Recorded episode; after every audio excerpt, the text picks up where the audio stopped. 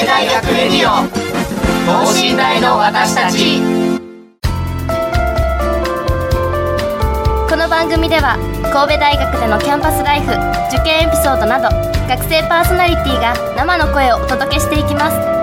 大学関係者による大学の最新情報イベント情報もお伝えします。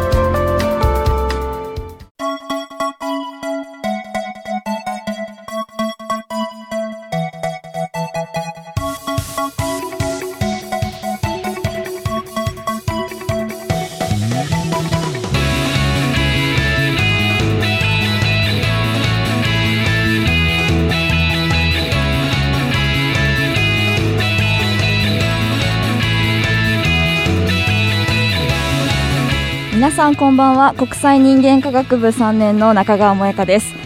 いやもうすっかり秋も深まりいやもう冬ですね。え放送日12月3日なのでもうすっかり冬になっているのかなと思うんですが、まあ、今日収録日11月下旬。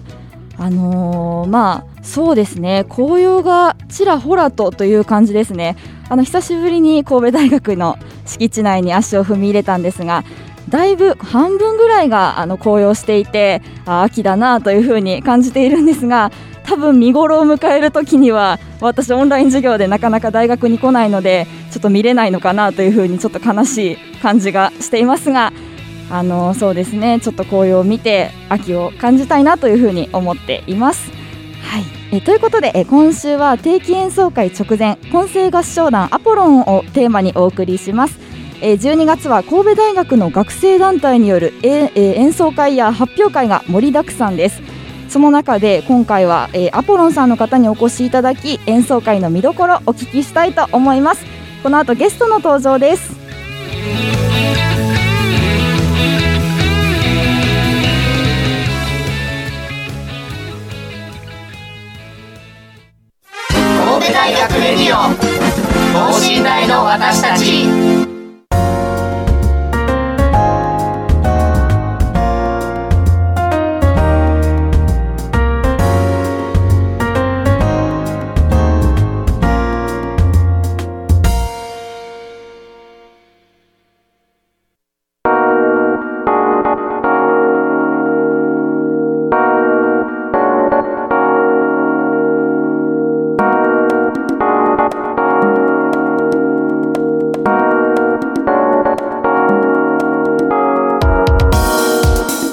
早速ゲストの方にご登場いただきます。アポロンの方、えー、ところからお二人来てくださっています。今日はよろしくお願いします。よろしくお願いします。はいではちょっとあのゲストの方に自己紹介をちょっと簡単にお願いしたいんですが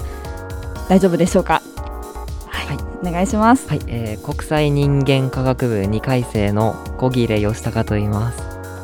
よろしくお願いします。よろしくお願いします。はい、えー、経済学研究科修士1年生の和田健太郎と申します。よろしくお願いします。よろしくお願いします。ということでえ今日は小切さんと和田さんにお越しいただいているんですけれどもあのね、アポロンさんといえば神戸大学が誇る混声合唱団なんですけれどもあの近々演奏会があるんですよね。はい、えー、12月の12日日曜日に、えー、神戸大学混声合唱団アポロンの第59回定期演奏会を、えー、開催いたします。はいということで、まあ、59回目の定期演奏会すごく歴史のある団体なんだなというふうに思うんですけれども、まあ、そんなアポロンさんの、まあ、お話についていろいろお伺いしたいなと思っています。はい、混声合唱っていうところでなかなかもしかしたらねリスナーの方の中には馴染みがないという方もいるかなと思うんですがこれ混声合唱っていうのはどういったものなんでしょうか？声合唱というのは、えー、男性と女性で、えー、4パートに分かれて、えー、なっている合唱団のことを指しています。はい。はい、で、まあ、今はアポロンは男性がちょっと少ないんですけれども、うんうん、えー、総勢30名30名弱で、えー、編成しております。おお30人で4パートを分けてやっているってことなんですね。はい、とちなみに4パートっていうのは？あ4パートっていうのは上から、えー、ソプラノアルトテナ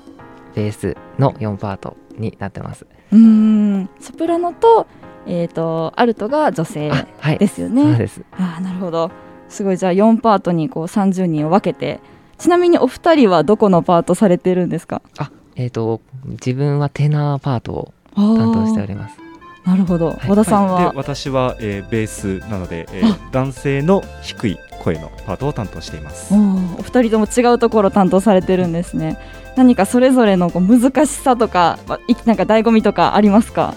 えっと、テナーはすごく声が高いあの高い音を出さないといけないので、結結構声を張ったりしないといけないんですけれどもまだ自分はあのまだ経験が浅いのでそこまで高い声は出ないですけど、まあ、一応頑張っております。ああ、はい。そうなんですね。なるほど。和田さんの方はどうですか？はいえっ、とベースはあのまあ、4パートある中で一番下なので、はい。えー土台に合唱の中でも結構土台になるパートになるのであのなんというか根幹合唱のその根幹を支えるっていう大変さと、あとはあの自分はメロディーではなくてどちらかというとハモらせていくパートになるのでああのー周りを聞きながら空気を読んで歌うといいますか。結構周りの聞きながら歌うということがなかなか大変なところですね。そうですよね。一番下ねこうしっかり支えていくっていうね、感じになりますもんね。うんえ小切さんそのまだ慣れていないっていうふうにおっしゃってましたけど、はい。大学になってから始められたんですか？はい。えーとそうですね。2回生になってから始めたのではい。まだ半年ぐらいしか、まあ、やってないんですけれども。そうなんですね、そうですね。はあまあ、1回生の時はちょっとコロナの影響もあって始めれなかったんですけれども、でも途中から入ってもすごく皆さん温かくあの迎えていただいて本当に今楽しくえ活動させていただいてます。いやーいいですね。そうですよね。なかなかどういう部活があるのかとかもね、見えにくい中でしたもんね。なんかこう入る決め手みたいなのはどこにあったんですか？あそうですね。あのか新刊にあのズーム会で行かせていただいたんですけれども、うんうん。その時にあのすごく温かく先輩方があのなんですか勧誘していただいてあもうここにしようとあの思って決めさせていただきました。そのじゃああったかい雰囲気っていうのがアポロンさんのまあ一つの売りですかね。そうですね。結構アットホームな雰囲気っていうので落ち着いたアットホームな雰囲気というのがアポロンの特徴かなというふうに思います。おおなるほど。あそうなんですね。どうですか？半年入ってみて、はい。ちょっと声の出し方変わったなとか何か変化はありますか？そうですね。まあボイトレっていうあのボイストレーニングっていうあの結構声を出す練習を先生にしていただく機会があるんですけれどもそこで結構あのいろんなあの練習法であったり声の出し方を教わってそういう自分自身でも声の音量とか質声質とかが変わったなっていう印象があるのでまたこれからあと2年ぐらい活動をしていく中で自分なりにいい声を目指していけたらとと思います。うーん。えその外部から結構先生を呼んでっていうことはあの頻繁にされてるんですか？そうですね。実はあの各パートに、はい。あのボイストレーナーが1人えー、ついていてあのそれこそあのオペラだったりいろんな舞台で活躍されている、はい。えー先生方を呼んであの声を見ていただいているのでもうかなりあのなんと言いますか贅沢な練習ができる のがアポロンの特徴かなというふうに思います。で各パートについているだけじゃなくてまた合唱の練習は合唱の練習で、えっと、神戸大学の、えっと、名誉顧問をされている、えっと、名今は名誉教授かな？で、えーアポロンの名誉顧問をされている斉田義雄先生にも、はい。えっと、時たま来ていただいてあの練習を見ていただいているのでかなりなんと言いますかあのプロフェッショナルの方にうんうん。教えていただきながらアポロンは練習している感じですね。いやーすごいですね。確かにこう実際にこう現場におられるこう舞台に立たれたことのある、まあ、そういった方に、ね、教えてもらうってすごい貴重な機会ですよね。あーなるほど。練習頻度とかはどれぐらいでされてるんですか？練習頻度は、えー週に3回月木土の、え3日をやってます。うん。はい。3日間、はい。今はどうですか？対面でできてますか？とはい、えー、と対面の練習を再開したのが、えっと、去年の8月の末頃ですね。そこから大学から許可が出て、えーと、なんとか練習は対面でできているんですけどあの大学校内の教室を今まで練習拠点コロナ前は拠点でやってたんですけど教室が使えないってなって。あそうですよね。学生会館っていう建物があって、まあ、大体部活他の部活サークルが、まあ、そこで活動してるんですけど結構競争率が高いっていうので、ね、まあ、我々アポロンはあの西宮だったり神戸の公民館を借りて練習している感じです確かに学生会館はねあの予約制度になっていてなかなか予約取るのが難しいですね。なかなか大変ですねあそこは、はい、じゃあちょっと外部のでも外部の会館また借りるってなったらその手続きとかも大変ですよね。そうですね。で結構いろんな公民館転々としているような感じなのでなかなか練習がコロナの前と比べると大変になったなという感じがします。そうですねあの練習以外のその整備する部分も、はい、うん、やっていかないといけないっていうのが大変だろうなと思います。であと合唱って聞くとやっぱりこう声を出すのでマスクだったりとかあの、ね、しながらの練習になるかなって思うんですけどそのあたりっていうのは何か大変だなって感じることありますか？とそうですね。やっぱりマスクで歌いやっぱり息が吸いづらいっていうのもありますし、あのマスクがあるから声もやっぱりない時と比べると届きづらくなりましたけど、まあ、逆にそれはそれでいいトレーニングになるというか、まあ、なんというか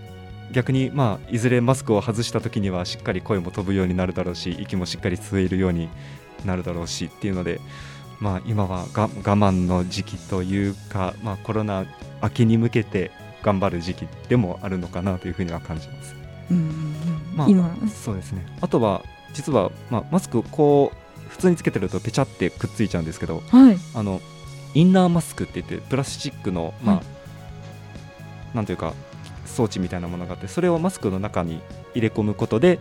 あの口の空間が多少広くなってあの呼吸しやすくなったりっていうので、まあ、いろいろ試行錯誤しながら練習しているところです。えそれはその通常のマスクの中に入れて使うんですか、はい、今つけてる、まあ、私不織布マスクをつけてるんですこの中におにぎりみたいな形の, はい、あのプラスチックの、まあ、ものがあってそれを入れることで結構広がるんですよね口周りが。あなるほど。それでだいぶ息の息が吸いやすくなったりはしますね、うん、マスクでも口に空間を作って、はい、それでいやなんかすごいですね。やっぱ工夫に富んでその中でしっかりと練習されているんだなっていうふうに思いました。うんそうですよね、うんあのー、まあ、部員数が30人ということで、まあ、なかなかその、ね、こう密になるのでそこ間分けながらとかっていうのもまああるかなと思うんですけどどうですか？オンラインの、まあ、オンラインというかあの今こういう状況でもやっぱあの部員同士の交流っていうのはありますか？そうですね。あのやはり対面で練習できるようになってから、うんうん、なんていうかやっぱりオンラインにはないなんていうかあったかい雰囲気が感じ、はい、を練習の時に感じますね。うんそうですよね。あの小切さんはまだ入ってこう半年っていうことですけど、はい、やっぱこう部員同士の子と仲良くなったりとかっていうところはどうですか？あそうですね。あのやっぱりすごい温かく迎えていただいているのですごい話しかけてくださったり、うんうん、あのあとは、えー、このオンライン上でも結構なんかなんですか打ち上げとかなんか行ったりして、そういういろんな積極的なあの活動をしてくださってるので徐々に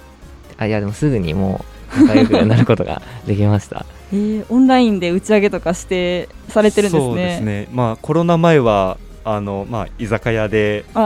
できたものが やっぱり今はこう大人数での飲食はやめてねっていうのが大学のなんていう指針としてありますのでやっぱり打ち上げだったりあの飲み会はもう今は全部オンラインでやっています。そうですよね、まあ、でもオンラインでもなんかこうお二人をこう見ていると仲仲がいいかなっていう感じがするのでうんやっぱアポロンさんのアットホームな雰囲気っていうのはずっと続いてるんだなっていうふうに思います、まあ、そんなアットホームなアポロンさんなんですけれどもここが本題ですよね、え定期演奏会が、え今度あの開催されるということでちょっともう一度ですねいつどこで開催されるのかっていうところをあのお願いします。はい、えー神戸大学混声合唱団アポロンの、えー第59回定期演奏会が、えー12月12日日曜日に、えー場所は伊丹アイフォニックホールで、えー行われます、えー会場14時15分開演15時となっております。はいありがとうございます。12日ということで、もうそろそろですね。そうですね。1ヶ月切ったところなのでうん。なかなか追い込み今ちょうど追い込みをしているところです。追い込みですか？どうですか？準備のほどは。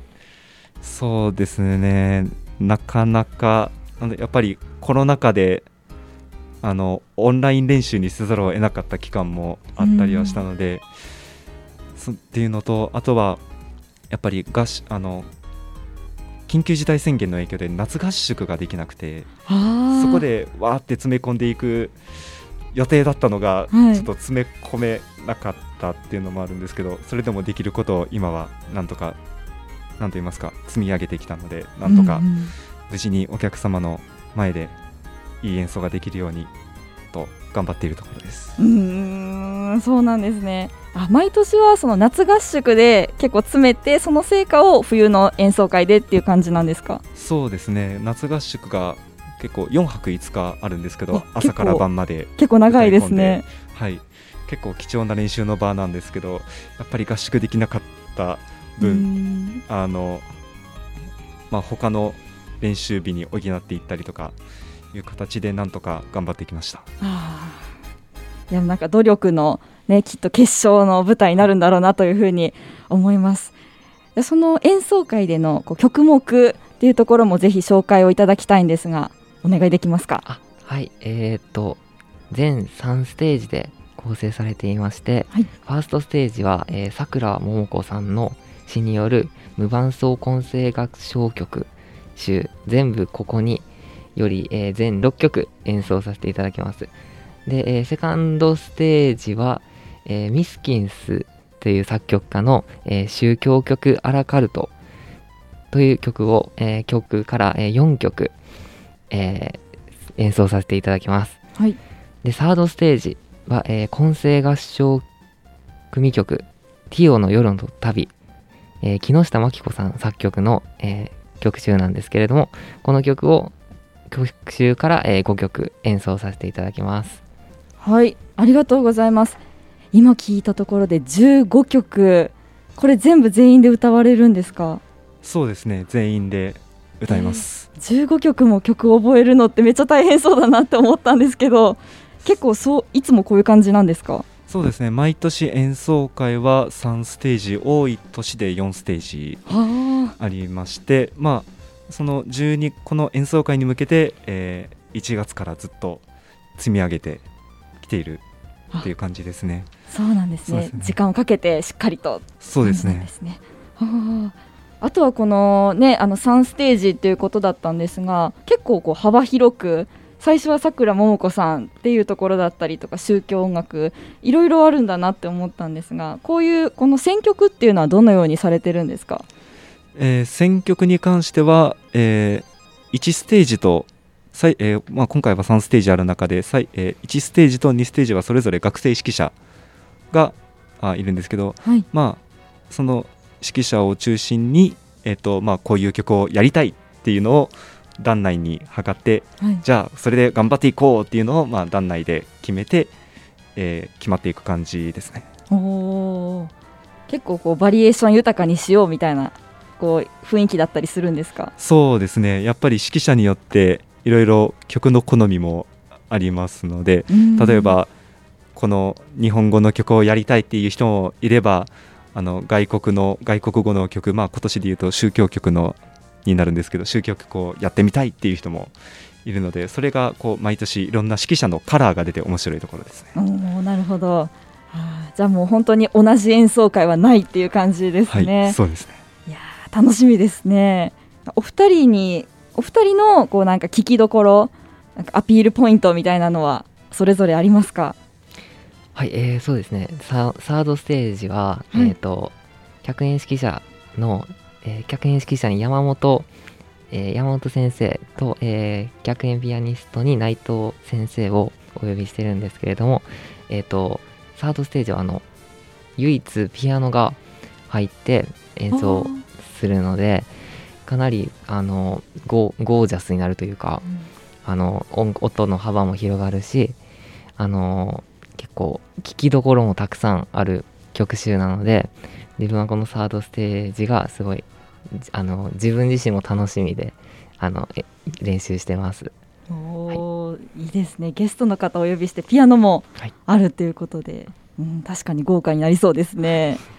和田さんはいかがですか？とはい、えー1ステージと2ステージの見どころを紹介すると、はい。えー1ステージは、えー、と日本1ステージ2ステージともに、えー、とアカペラの曲になります。なのであの、まあ、ピアノなしの、まあ、団員の声だけで歌う曲になるのであので、えー、と1ステージは、まあ、日本語の曲で何と言いますかどちらかというと結構親しみやすい曲が多いのかなという、えー気がします。でまあはい。2ステージは2ステージであの外国語の曲にはなるんですけどやっぱり曲それぞれにあのリズミカルな曲もあればあのすごいしっとりした曲もあれば結構幻想的な曲だったり、まあ、どの曲にもいろんななんかキャラクターがあるのであのそのそれぞれのキャラクターを楽しんでいただければなと思います。うんありがとうございます確かにアカペラとそのね音があるのではまた全然違いそうですよね。そうですね。うん。あとはその、えーサードステージにはこう客演の方ですかね、えっと、ゲストのピアニストの方だったり指揮者の方来られるっていうところで。やっぱりそういう方が入られるとまた雰囲気っていうのも変わるもんなんですか？そうですね。やっぱりあの指揮者の方とピアニストの方との練合同練習はい。はとても白熱するというかすごいやる気が で出てあの、うん指揮者の方もピアニストの方も全力であの取り取り組むというか演奏させてくれるので自分たちもそれの期待に応えなければと思ってあの練習しております。もう練習を通して成長もできるっていう感じですね。い、やーいやますます演奏会が楽しみになってきました。あのーまあ、この定期演奏会年3回、ね、されているっていうことなんですけれども今年が最初で最後の対面の演奏会なんですよね。そうですねで実はあの去年はあのコロナの影響でちょっと一般のお客さんは入れないっていう形であの OBOG だけホールにお招きして他の方は、まあ、他の一般のお客さんにはオンラインで配信しますっていうのが、まあ、去年の定期演奏会だったんですけど今年は、え2年ぶりに一般のお客さんを入れての演奏会に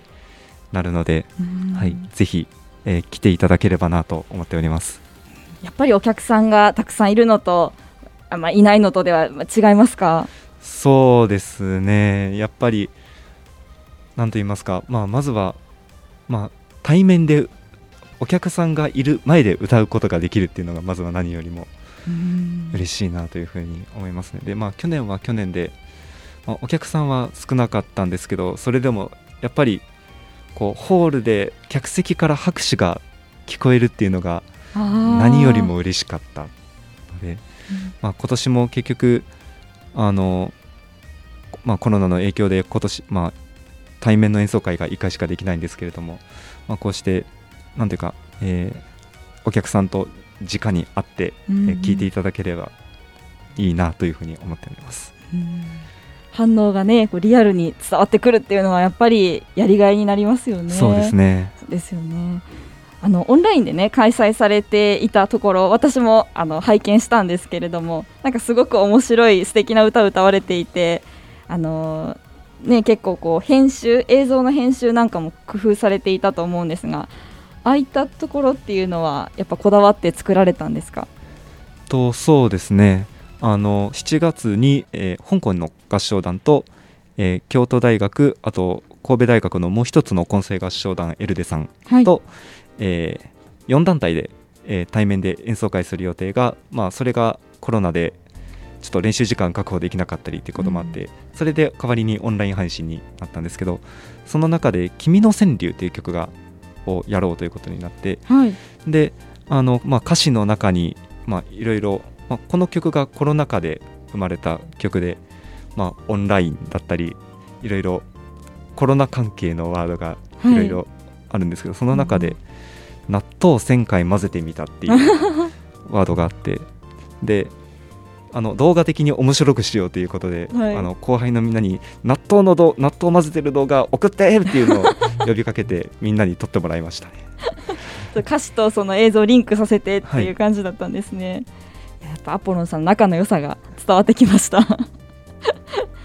でも最後にですねあの今回のその定期演奏会に向けての意気込みをお二人からお願いできたらなと思います。はい、えー、もうあと 1, 1ヶ月もないぐらいで定期演奏会が、えー行われるんですけれども、えーお客さんの皆さんもう来ていただいて本当に自分はあの楽しみで仕方がないんですけれども、えー一生懸命頑張るので、えー皆様よろしくお願いいたします。ありがとうございます。はい、えーっと今回、え2年ぶりに一般の、えー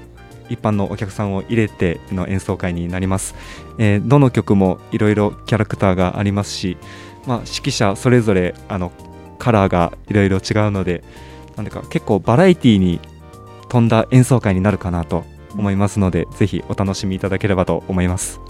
ありがとうございます。この演奏会にご興味を持たれた方はあのチケットなどはどこから入手できますでしょうか？とはい、えっと、今回の演奏会入場無料になるんですけども、はい。えっと、入場に関しては、えっと、電子チケットの入場整理券が必要になります、えー発行方法に関しては、えっと、ホームページえーホームページは神戸大学アポロンと検索すれば、えーアポロンの公式ホームページが出てくるのでそちらをご覧いただくか、えー公式のツイッター、インスタグラム、フェイスブックでも、えーチケットに関する詳細情報を、えー載せているのでそちらを確認いただければと思います。ありがとうございます。ということであの興味が興味を持たれた方はホームページそれから各種 SNS でのそうですねあの情報をということなのではい当に楽しみですね。あの無事に定期演奏会があの開催されて無事に終わることをあの心から祈っています。ありがとうございます。まだまだたくさんお話聞きたいところなんですがお時間がちょっと来てしまいました今日は混声合唱団アポロンさんから、えー小切さんと和田さんにお越しいただきましたありがとうございましたありがとうございました。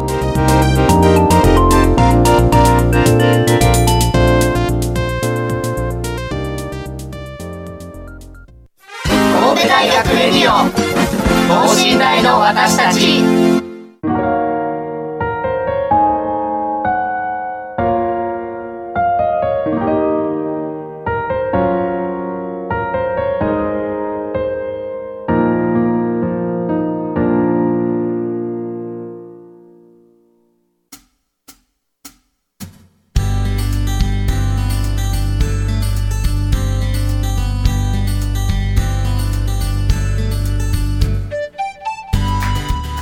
皆さん今日はいかがだったでしょうか、えー神戸大学混声合唱団アポロンさんにあのお越しいただいてのお話だったんですけれども、まあ、本当にこうコロナ禍でなかなか練習も難しい、まあ特に合唱はね声を使うのでそのあたりでより一層大変なこともあったのかなというふうに思ったんですけれどもなんかその中でもできることを工夫して、えー次の定期演奏会に挑まれるんだなということが分かりました。ね、あの本当に成功を祈るばかりなんですけれどもちょっとこう演奏会の情報をおさらいしておきたいと思います、えー第59回定期演奏会は、えー12月12日の日曜日に、えー3時開演で行われます。場所は伊丹アイフォニックホールということです。でチケットが入場は無料ですがチケットが必要ということでそちらはアポロンさんのホームページそれから各種 SNS をチェックしてということでした。ね、本当に、あのーまあ、3ステージあるということで、まあ、お話にもありましたがすごくこうバリエーション豊かな15曲ということですので皆さんぜひぜひねあのお誘い合わせの上あの行っていただけたらいいのかなというふうに思います。ということで今日のお相手は中川萌香でした。それではまた次回さようなら。